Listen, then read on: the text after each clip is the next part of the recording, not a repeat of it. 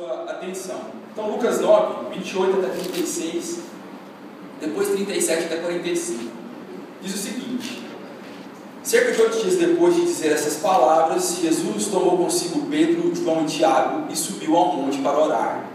Enquanto orava, a aparência do seu rosto mudou e a sua roupa tornou-se branca e resplandecente.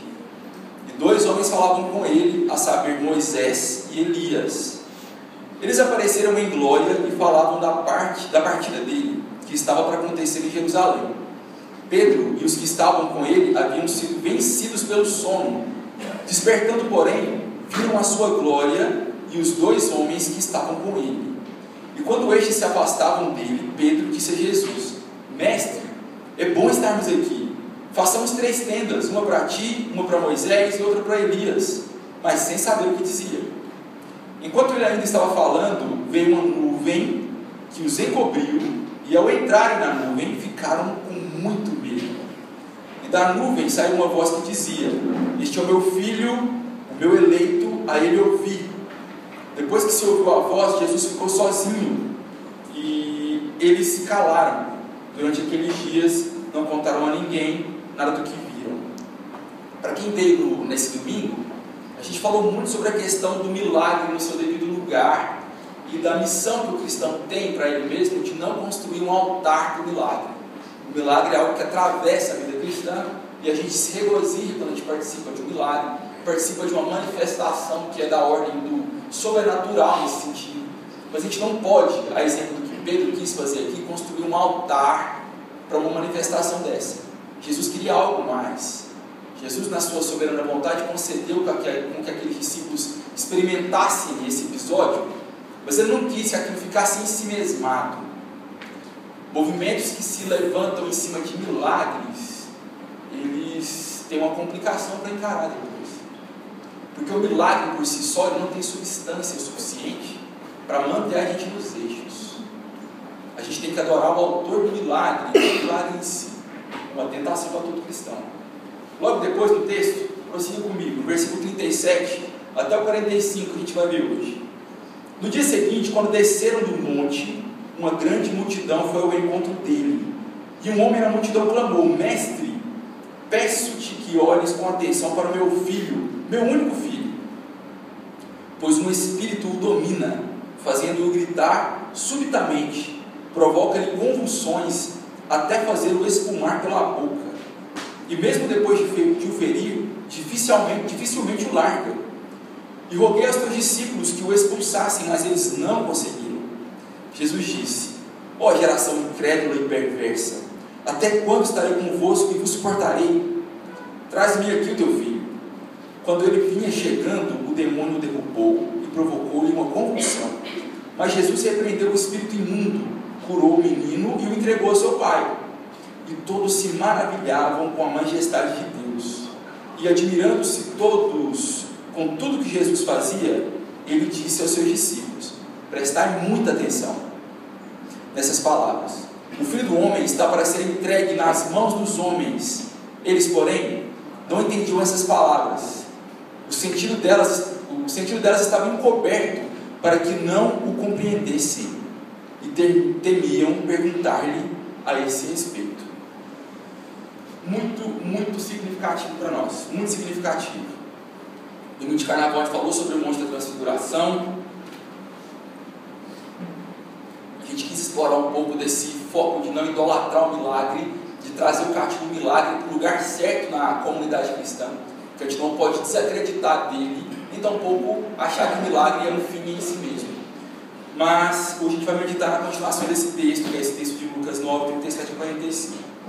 No versículo 37, caso você não esteja familiarizado com o que a gente vai fazer aqui agora, nós vamos fazer uma exposição bíblica. A gente vai pegar versículo por versículo e meditar sobre isso e tentar fazer uma aplicação para a nossa vida hoje.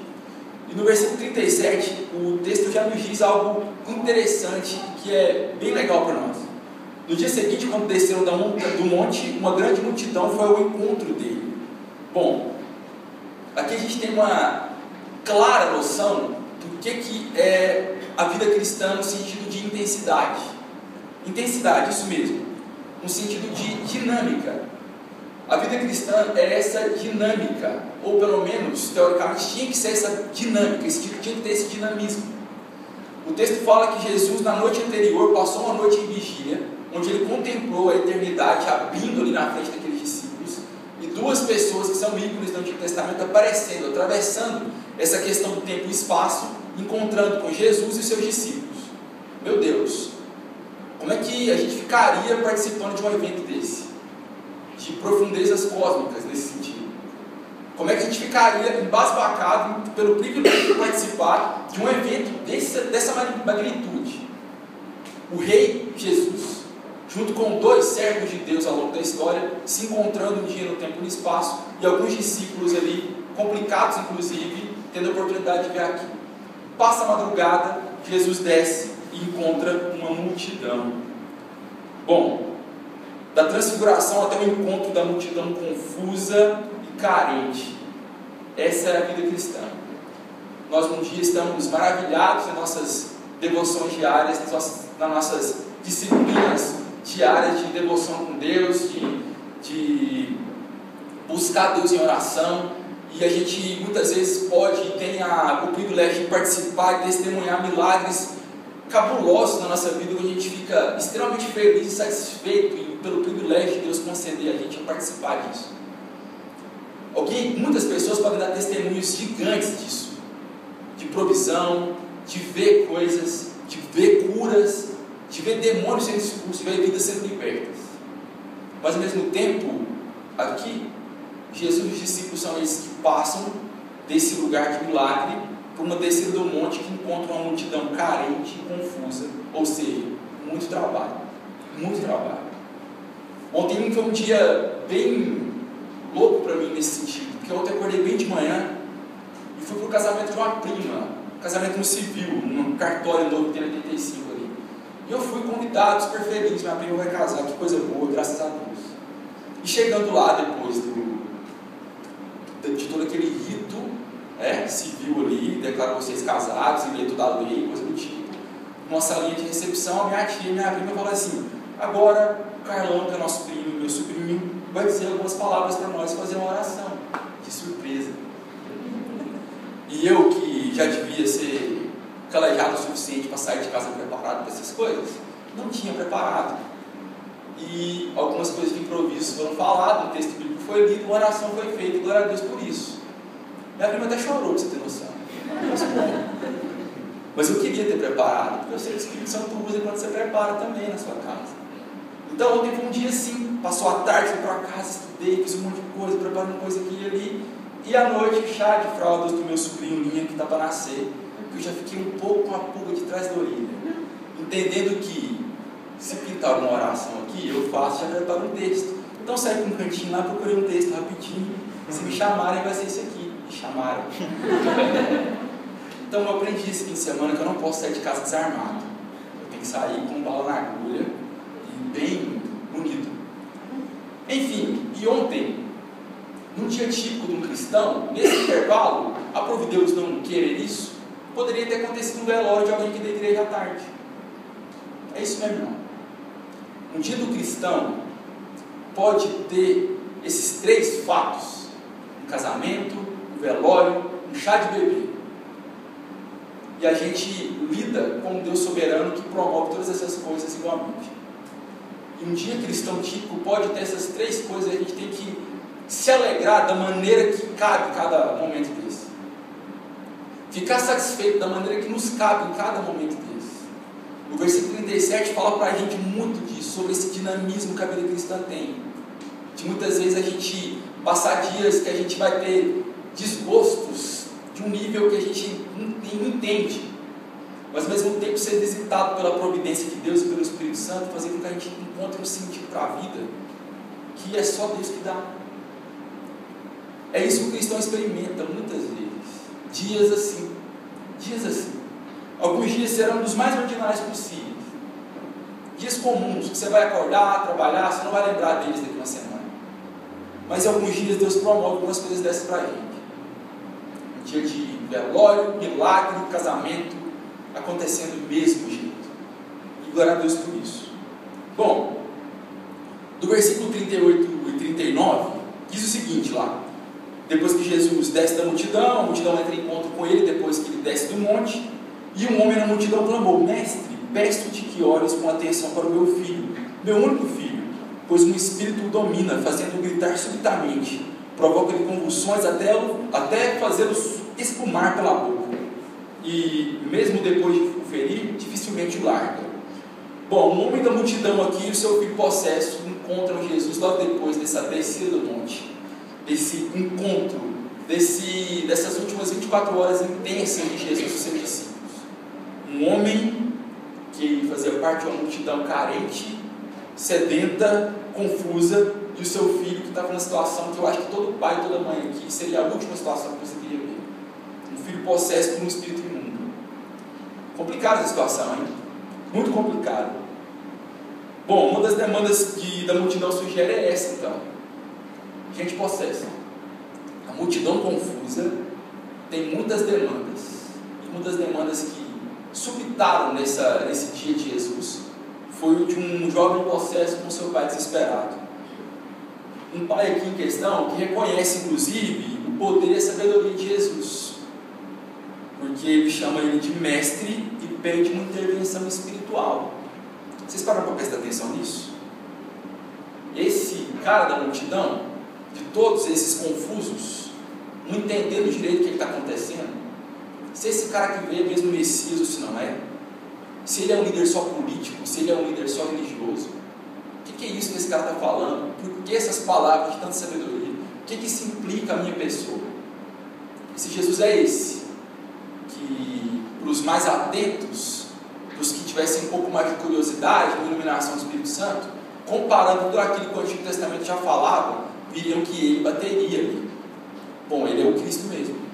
Mas tinha uma multidão confusa ali, e um pai, uma situação complicada, com um filho possesso por um espírito imundo.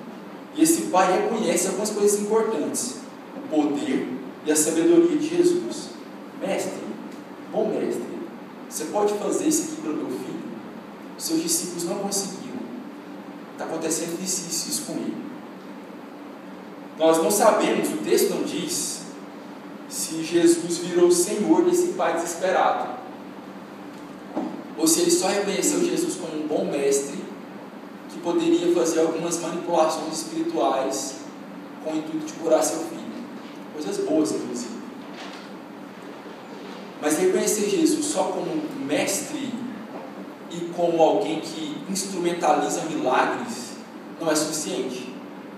O texto se cala. O que a gente conclui em relação a esse pai é especulação. Fica para nós a torcida.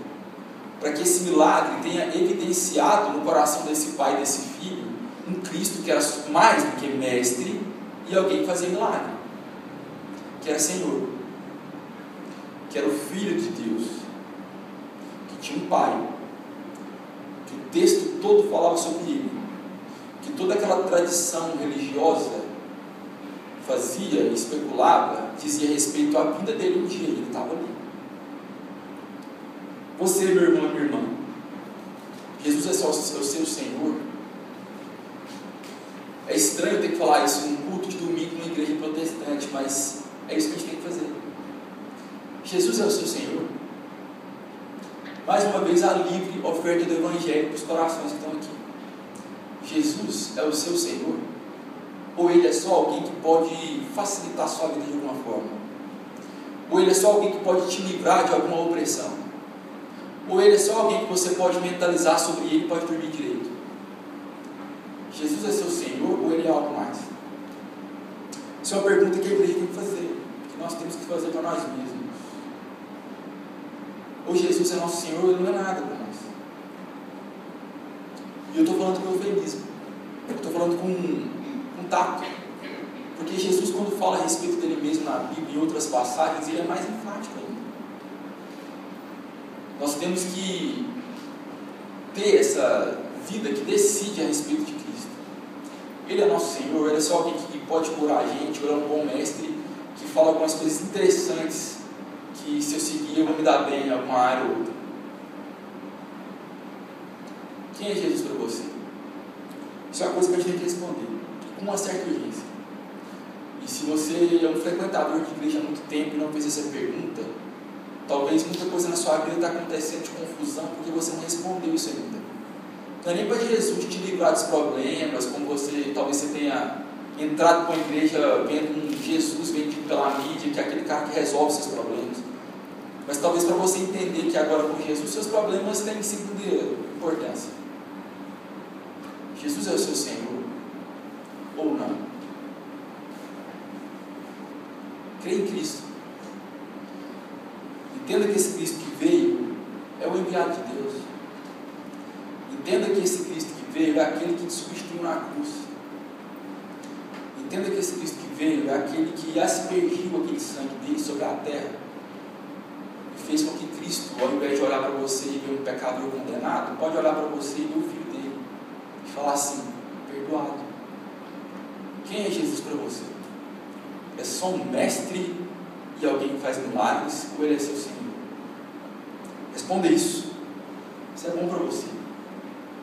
Bom, no versículo 38 e 39, que acabou de ler o 38 e meditar sobre ele, quando fala que esse homem desesperado intercede pelo seu filho, a gente vê no 39 também que diz o seguinte: Pois um espírito o domina, fazendo-o gritar subitamente, provoca-lhe convulsões até fazê-lo espumar pela boca, e mesmo depois de o ferir, dificilmente o larga. Que interessante isso, que interessante. Durante um tempo, na recente história da igreja, um movimento chamado liberalismo teológico é, começou a fazer algumas leituras bíblicas com uma lente um pouco complicada e começou a repaginar, rebatizar e reinterpretar alguns textos bíblicos de acordo com um paladar meio moderno. E o negócio ficou meio complicado. Começou com uma intenção muito boa, tiveram alguns insights interessantes, mas no fim da história isso virou algo do tipo: eu não creio mais nada. A gente duvida até do Jesus histórico se falou mesmo. E uma, um dos textos que esse liberalismo teológico apropriou e fez um entendimento complicado foi esse texto aqui. Porque ele começou a entender que isso aqui era só uma doença que esse cara viveu, alguma doença de ordem crônica, psicológica, psiquiátrica aqui, que esse cara vivia, esse jovem vivia e que tinha alguns desdobramentos psicossomáticos, que ele se debatia e tinha, como é que é o nome disso? Uma treme? Epilepsia, vai? uma coisa do tipo. E começou a duvidar de algo da ordem do sobrenatural nesse sentido, porque o texto é bem enfático, inclusive Jesus corrobora com essa ideia, de que esse rapaz ele estava possesso por um espírito por um espírito do mal, demoníaco, por uma, pelo dark side, pelo lado meio da força. Ali. Era isso que estava acontecendo com o cara. E uma leitura liberal desse texto pode a gente fazer, pode fazer a gente deixar de entender algo muito importante da realidade criada, que nos diz coisas essenciais para a nossa vida. A influência do sobrenatural em nós. Isso acontece, irmão. Isso acontece, meu irmão e minha irmã. Bom, com o liberalismo, e talvez com a influência desse liberalismo teológico, ficou uma tentação de tratar o caso dele como só físico e era alguém que tinha uma epilepsia, espumava pela boca, se debatia, e que se fosse hoje, a gente daria um remédio para ele e ficaria tudo certo. A gente deixaria ele ocupado dormindo e está tudo certo. Eu não quero desmerecer todos os avanços científicos, tecnológicos e coisas do tipo, na área da medicina, da psiquiatria, da psicologia, no sentido de tratar doentes mentais de verdade, porque eles existem. Nem toda manifestação nesse sentido é uma possessão demoníaca toda. A gente tem que ter esse entendimento. Mas algumas influências externas de ordem espiritual do mal causam desdobramentos nesse sentido nas pessoas. E como é que a gente trata? Como é que a gente sabe? Nós temos que ter uma ferramenta que a igreja tem no colo, está na prateleira da igreja, lá na dispensa. Que a gente tem que pegar ela todas essas vezes. Chama-se discernimento espiritual. Deus vai dotar alguns irmãos com esse dom. Deus vai enriquecer alguns irmãos na igreja de um jeito mais. Pessoas ficaram mais sensíveis com esse dom. E é bom que esses irmãos levantem a mão nessas horas. É bom que esses irmãos e irmãs entendam que é para eles discernir e ajudar a igreja enquanto comunidade nessas horas complicadas e difíceis. A gente entende também que Deus enriquece pessoas para ir para a faculdade, para fazer cursos, para produzir ciência, para produzir, às vezes, um, descobrir um elemento químico pequenininho lá que você vai tomar, vai fazer um bem para você. E vai entender também que aquilo não tem que ser um Deus, não tem que ser adorado, não tem que ser a última esperança, expectativa para a gente. Até porque você pode ficar psicologicamente bem, sabe? Você pode ficar saudável de cabeça, cognitivamente, saudável de imaginação, saudável de, sabe, de qualquer coisa pertinente à sua psique. Mas mesmo assim, ainda ser um pervertido, ainda ser alguém que os frutos da queda gritam na sua cabeça e você não tem nenhuma reação. Nós glorificamos a Deus por esses irmãos e irmãs que estão se aprofundando nessa área. Nós temos alguns aqui na igreja. Nós damos glória a Deus por eles. Mas nós precisamos, dentro do seio da igreja também, desse discernimento espiritual. Para ver o que, é o que. Para ver o que, é cabeça química e para ver o que é espíritos demoníacos assolando o povo. Onde a igreja tem que interferir de uma ordem urgente nesse sentido. Faz sentido para vocês, irmãos? Isso tem que ficar claro para nós. Ficar claro. Então, o caso desse jovem aqui não era psicossomático. Não era um desdobramento físico de algo na cabeça dele. A gente entende que essas coisas existem. O caso desse irmão aqui, desculpe o neologismo, desculpa a palavra criada aqui nas últimas, mas era algo como espiritual somático. Ele espumava pela boca, ele se debruçava, ele fazia um monte de coisa na ordem de físico. Você podia perceber na vida dele um monte de coisa do tipo, caramba, tem alguma coisa acontecendo ali. Mas a, a origem disso era espiritual no ponto. Esse rapaz estava sendo torturado no seu espírito por um espírito imundo. E Jesus se compadece dele, expulsa ele e cura expulsa esse demônio e cura esse menino. Então, irmãos, que nós não sejamos ignorantes em relação a esse tipo de manifestação. Isso existe. Isso existe. Isso existe. Você pode talvez conversar comigo depois, com alguns irmãos aqui que já experimentaram situações nesse sentido. Essas situações elas não têm que ser exploradas de forma midiática. Essas situações elas não têm que ser sabe, anunciadas de um jeito sensacionalista para o mundo. A gente tem que ter tato e amor pelas pessoas que sofrem desse tipo de situação. Mas essas coisas existem. Existem. A gente participou uma vez de um exorcismo na rua. Eu, Pedrão, Fred, João, lá no Hugo. E foi o exorcismo mais, mais discreto da história da humanidade. Foi no Mute. Foi muito engraçado, hoje engraçado. Mas foi muito bizarro. Chegou no Hugo uma vez e viu alguém lá com algumas seríssimas é, evidências de que havia alguma coisa dentro dele que não cheirava muito bem. E a gente foi lá, tinha umas senhorinhas lá de outros entendimentos sobre a vida que não estavam dando conta dele. E, e imediatamente a hora que chegou, aquele tanto de barbudo, tatuagem, de dread, não sei se as senhorinhas sumiram porque pensou que a gente ia assaltar ela, ou se elas viram que alguém chegou e queria cuidar do assunto.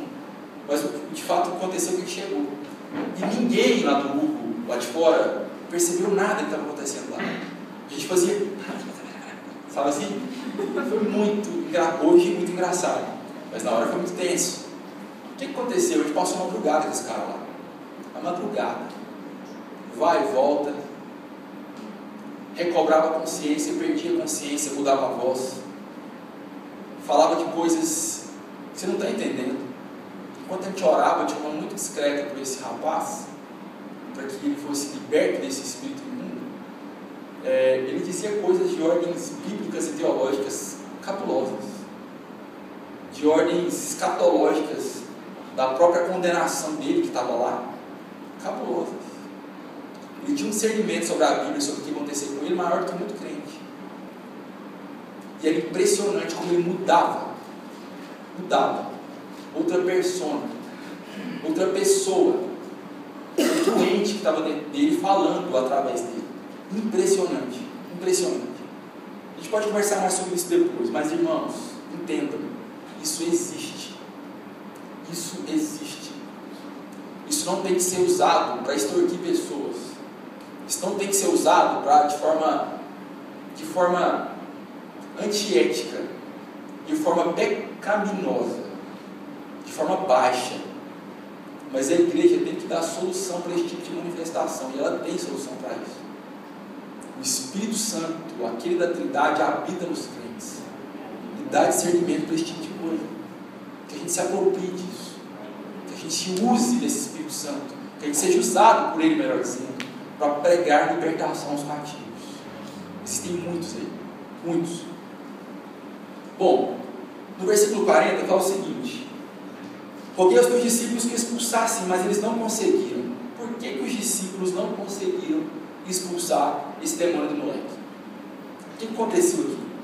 Foi falta de autoridade? Foi falta de discernimento? Eles estavam fazendo isso no nome deles mesmos, no nome de Jesus? Foi por inexperiência só? O que aconteceu que eles não conseguiram?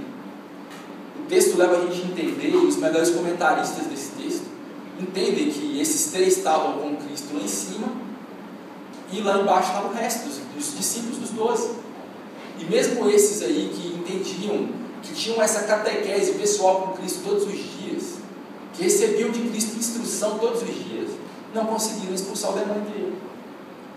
No versículo 41, Jesus responde para a gente, ele fala, Jesus disse, ó oh, geração incrédula e perversa, até quando estarei convosco e vos suportarei? Traz-me aqui o teu filho. Você consegue perceber o tom de falta de paciência aqui? De meu Deus, Jesus falando meu Deus é ótimo. Né? meu Deus, que geração incrédula e perversa, misericórdia.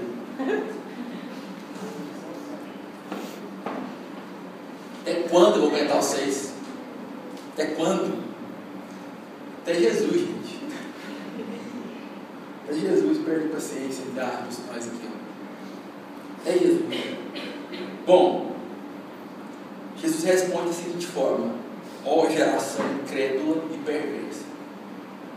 Sobre esses discípulos e toda essa multidão que não conseguiu libertar o rapaz. Ó oh, geração incrédula e perversa. Eu quero te fazer uma pergunta aqui. Que ela tem desdobramentos para a comunidade. Para o seu discernimento enquanto comunidade. Você tem irmãos e irmãs que te previnem sobre suas potenciais perversões e incredulidades? Eu vou te perguntar de novo. Você tem irmãos e irmãs, pessoas que você confia, que amam Jesus, que te previnem, previnem contra suas potenciais perversões e incredulidades? Você tem gente na comunidade que você pode falar assim, eu tenho uma tendência a ser perverso nessa área. Eu tenho uma tendência a ser incrédulo. Você tem pessoas que você construiu um relacionamento profundo o suficiente para isso? Tiago 5,17 fala que para a gente confessar nossos pecados uns aos outros, para que a gente obtenha cura. Deus deu um remédio para a gente na comunidade em relação a isso. Esses discípulos aqui não conseguiram expulsar o do menino por causa da perversão e da incredulidade deles. Abrindo parênteses, Credulidade é muito diferente de dúvida. Dúvida. Porque nós cremos, a gente pode ter um monte de dúvida. E essas dúvidas são muito bem-vindas às vezes. Mas está falando de incredulidade num nível elementar. Elementar.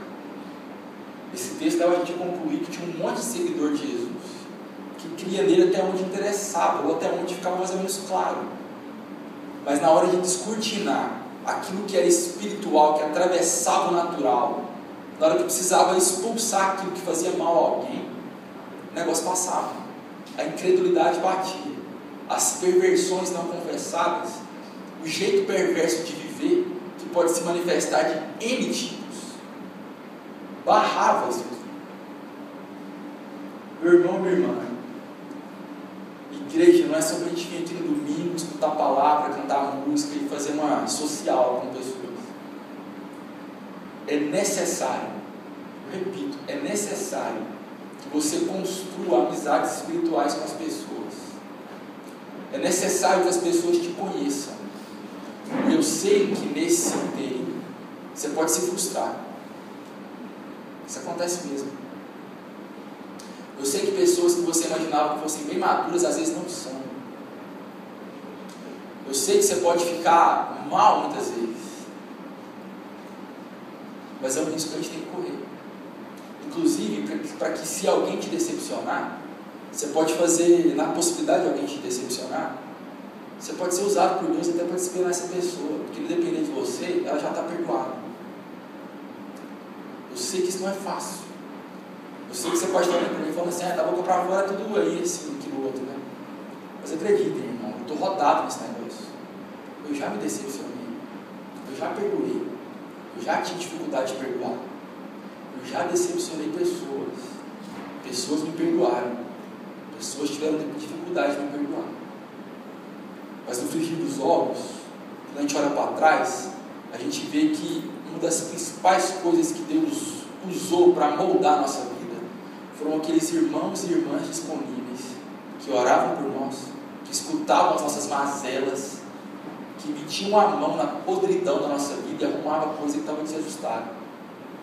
Gente usada por Deus para meter a mão no pus das nossas lepras e curar a gente. Irmãos e irmãs que não tinham nojo da nossa situação viva, que não tinham nojo da nossa situação extremamente desonrosa, mas que se chegaram foram usadas por Deus para que ser curado das nossas perversões, das nossas incredulidades. Eu faço essa pergunta de novo. Você tem irmãos e irmãos que te previnem das suas potenciais perversões e incredulidades? Porque, meu irmão, isso pode te impedir de ser usado por Deus em situações extremas assim. Procure, ore por isso. Eu sei que talvez a sua, o jeito que você foi criado, algum trauma que você viveu, sei lá, alguma maneira de enxergar a vida meio torta que você tem, que você sabe que é torta, pode dificultar muito você chegar em alguém e falar assim, eu preciso de amigo. Caminha comigo, mesmo eu sendo ruim, chato, discordável. Insiste comigo. Mas é exatamente isso que você tem que fazer. Sabe por quê? Porque você vai encontrar outro chato, insuportável outro pecador, que peca talvez um jeito diferente de você, mas que necessita também de outro irmão para confessar, para estar junto, para caminhar junto, para ser usado por Deus na sua vida. Cadê os pequenos grupos naturais surgindo aqui na igreja? Fica convite, meu irmão e minha irmã, pense nisso. Abra sua casa. Convide pessoas para experimentar aquela teologia da cozinha, sabe? Você faz um chazinho, um cafezinho. Quando você abre a geladeira pega os três lá para tomar. Quando você faz uma comida e conversa. Quando você ora junto. Faça isso. Eu te convido, faça isso. Bom, é, Jesus fala depois desse mesmo versículo, até quando lamenta Jesus aqui? Bom, uma frustração em ver pessoas. É, desculpa, eu não estou entendendo a minha letra.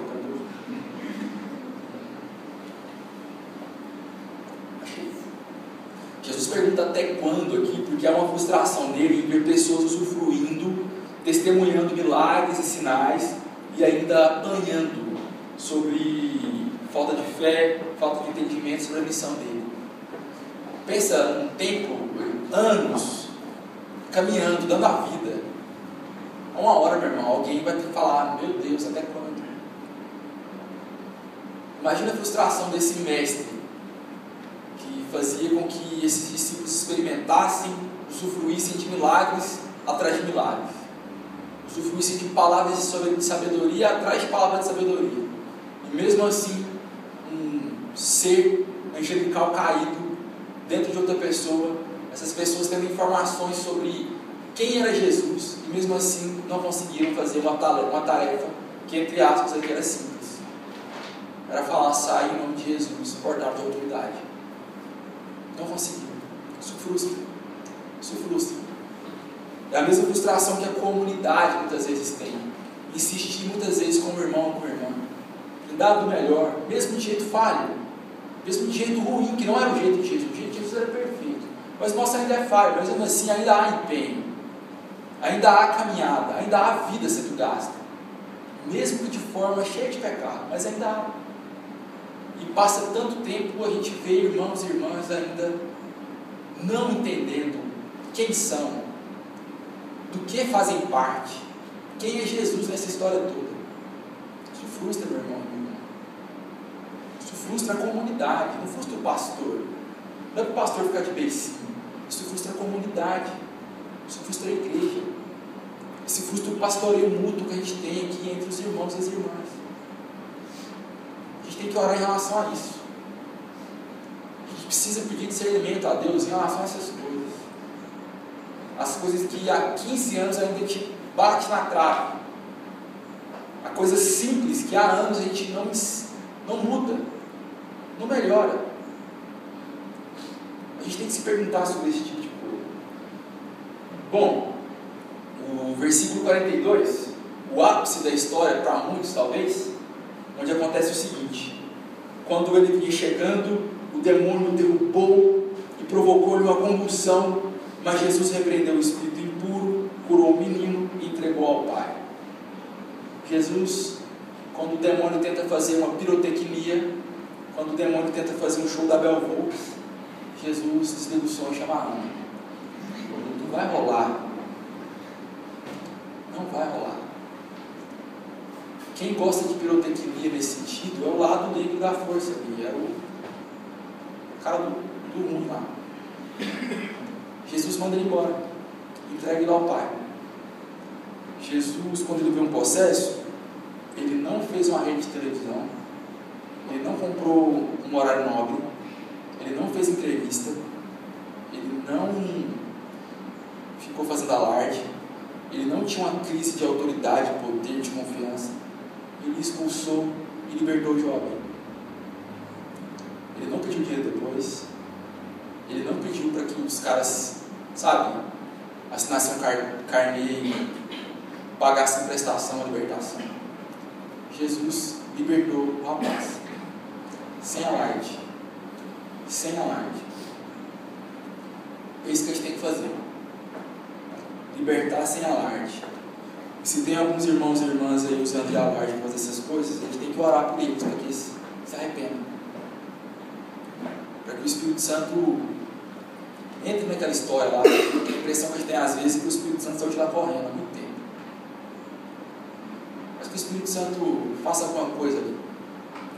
Jesus faz um exorcismo cirúrgico, preciso, o tempo necessário, e liberta o rapaz o rapaz é liberto, o diabo destronado, e uma vida liberta. Bom, versículo 43, a gente está caminhando para o fim, fala: E todos se maravilhavam com a majestade de Deus, e admirando-se todos com tudo que Jesus fazia, ele disse a seus discípulos: Prestai muita atenção nessas palavras, o filho do homem está para ser entregue nas mãos dos homens. Todos se maravilhavam, admiravam-se com o que Jesus fazia. O milagre aqui, meus irmãos, é admirável. Mas, tem um versículo 44 aqui. Jesus já muda de pauta imediatamente. Prestar muita atenção nessas palavras. O filho do homem está para ser entregue na mão dos homens. O milagre impressiona. Eu sei que impressiona. Usufruir deste tipo de experiência, onde você vê o descortinar, sabe, do sobrenatural, onde você vê uma briga que existe no mundo espiritual, onde Deus já é vitorioso na eternidade, mas há uma briga ainda provisória, temporal e relativa. Participar e ver isso faz a gente ficar impressionado muitas vezes. E talvez tenha sido esse desânimo de Jesus aqui. Porque todo mundo ficava, coisa ou outra, focado no milagre, sobrenatural, coisa do tipo. E ninguém dava ideia do que Jesus estava falando, do que diz respeito à vida real, à poeira, a caminhar a testemunhar sobre boas novas e boas obras, a andar pelo mundo sendo luz. Onde esse andar pelo mundo ser luz, acarretaria necessariamente uma hora ou outra libertar alguém, participar e presenciar um milagre, ou coisa do tipo.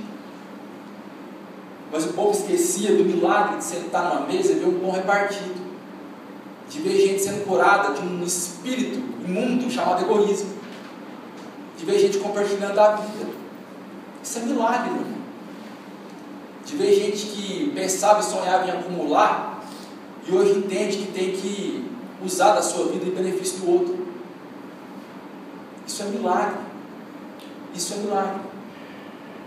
Jesus, mais uma vez, enquanto todos se maravilhavam, todos se admiravam, o que ele fazia, ele chama a atenção sobre quem ele era e sobre o porquê que ele veio. E é isso que o 44 fala. Prestar muita atenção nessas palavras que Jesus diz. Há algo muito importante aqui, que fala do, do que e não do quem, ou melhor, não fala do que, que ele faz, mas fala do quem ele é. Prestar muita atenção nessas palavras. O filho do homem está para ser entregue na mão dos homens, 44 dias.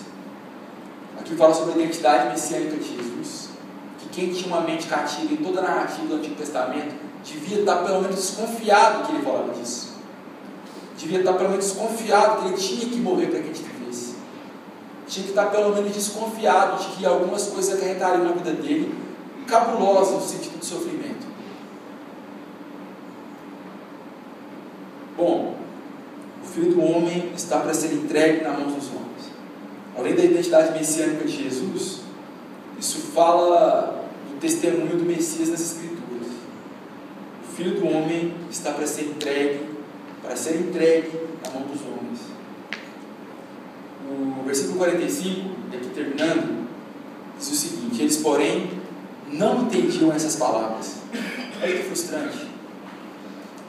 Imagina um dia de trabalho intenso que Jesus teve aqui, uma madrugada orando, participando do milagre, descendo do monte, vendo uma multidão cheia de demandas e carências, um espírito imundo vida de um rapaz de uma família, de um pai, discípulos ali que estavam com ele, andando junto com ele, não entendendo nada, e ele ainda para, perde o cara, exorta o povo, fala aquilo outro, fala aquilo assim.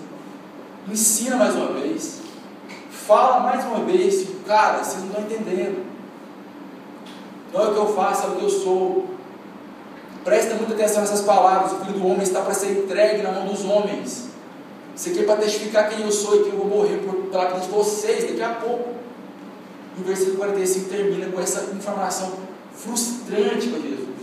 Depois de um dia longo de muito trabalho, eles, porém, não entendiam essas palavras. O sentido delas estava encoberto para que não o compreendessem e temiam perguntar-lhe a esse respeito. Que frustrante, cara. Trabalho ingrato esse Jesus, hein? Você teria paciência para isso? O texto fala o sentido deles estava encoberto. O Leon Morris, que é um comentarista bíblico bem antigo e bem legal, ele chega à conclusão de que esse sentido dele ser encoberto tem total ligação com uma opressão espiritual que estava havendo no meio povo. A própria manifestação do mal estava fazendo com que esses discípulos fossem cegados no entendimento em relação ao que Jesus estava falando. Isso acontece, irmão e irmã. Existem alguns estágios de uma ação demoníaca na vida de alguém. Três estágios: possessão demoníaca que é o que aconteceu com esse menino. Ele não tinha os seus sentidos, ele não estava. Ele estava inconsciente sobre si. Tinha outro ente dentro dele usando aquele corpo para fazer coisas ruins, inclusive para ele. A gente tem também uma opressão demoníaca. Gente que está vivendo sob a influência ou sendo tentado de forma intensa sobre todo esse universo das trevas. Muitos aqui já participaram, usufruíram experimentaram viver sob opressão demoníaca. Isso é muito ruim. Isso é muito ruim. Eu sou um cara muito insensível nesse sentido. Quem conhece, conhece mais de perto sabe disso. Mas até um cara como eu que é muito insensível nesse sentido, eu não fui enriquecido com essa sensibilidade. Eu já participei algumas vezes de algumas conversas, conversei com algumas pessoas, que você chega perto e você sente, você parece que entra em outra atmosfera de opressão demoníaca. É um negócio cabuloso um negócio entristecedor, um negócio que te, sabe, tira suas energias, um negócio que te cansa. É impressionante isso. Além da possessão demoníaca e da opressão demoníaca, a gente tem a sujeição. Pessoas que não estão possessas, mas estão num nível de influência tão grande no mundo das trevas, que recebem ordens, sugestionamentos, sugestões e andam conforme a música que o inferno toca. É impressionante. O suje... Quem está debaixo da sujeição e da opressão não está possesso. Mas o possesso é esse que o texto fala. Nesse texto aqui, a gente vê uma opressão na vida dos discípulos. Que o entendimento deles é cegado ou ofuscado em relação a absorver tudo aquilo que Jesus estava falando. Isso acontece, meu irmão e minha irmã. O legal é que o texto dá uma dica para a gente aqui que fala: eles, porém, não entendiam essas palavras, o sentido deles estava encoberto, para que não compreendessem e temiam perguntar-lhe a esse respeito. Um dos sintomas que você pode entender sobre essa opressão que às vezes a gente pode estar sentindo é a nossa a nossa convicção em relação à relação com Deus. Os discípulos tinham medo de falar com Jesus a respeito disso. Como é que está a sua vida de falar com Jesus? Como é que está a sua vida de oração? Como é que está a nossa vida de oração nesse sentido? Meus irmãos e minha irmã, minhas irmãs, muitas vezes a gente perde o sentido de interpretar muita coisa da realidade, ou a gente entra igual assim uns acéfalos em relação a qualquer sugestão de qualquer ídolo, moderno ou não, porque a nossa vida de relação com Deus está muito fraca, está muito paupérrima, e a gente escuta qualquer interferência criada e acha que aquilo é absoluto. A gente começa a acreditar em qualquer besteira.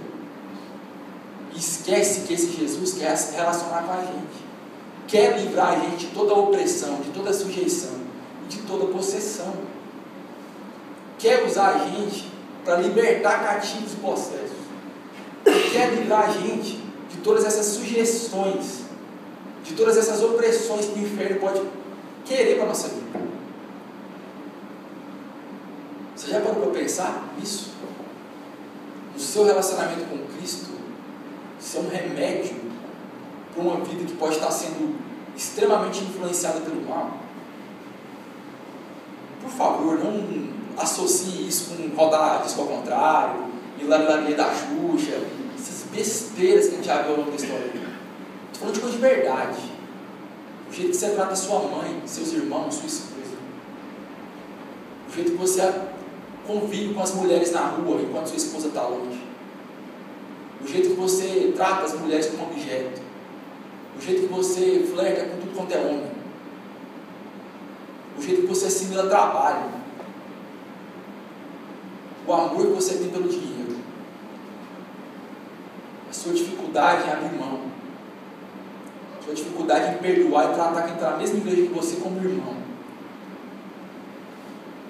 Você já parou para pensar que isso pode estar sendo uma opressão demoníaca na sua vida? Com desdobramentos assim? Até quando?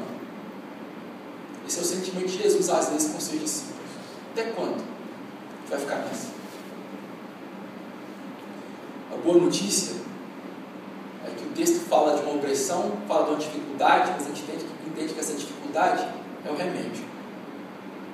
Ore hoje. Não saia daqui sem fazer uma oração pedindo que o Espírito Santo inunde seu coração. E você trate de resolver a sua vida. Trate de entrar nos eixos em relação ao discernimento espiritual para a sua vida. Trate de assimilar a sua vida do jeito certo. Trate de se relacionar com Jesus e amar seu irmão e sua irmã. Trate de dar bom testemunho. Trate de ser luz. Os discípulos temiam perguntar a respeito. Nossa vida de oração são preciosos remédios contra as ciladas do mal. Preciosos remédios. Bom,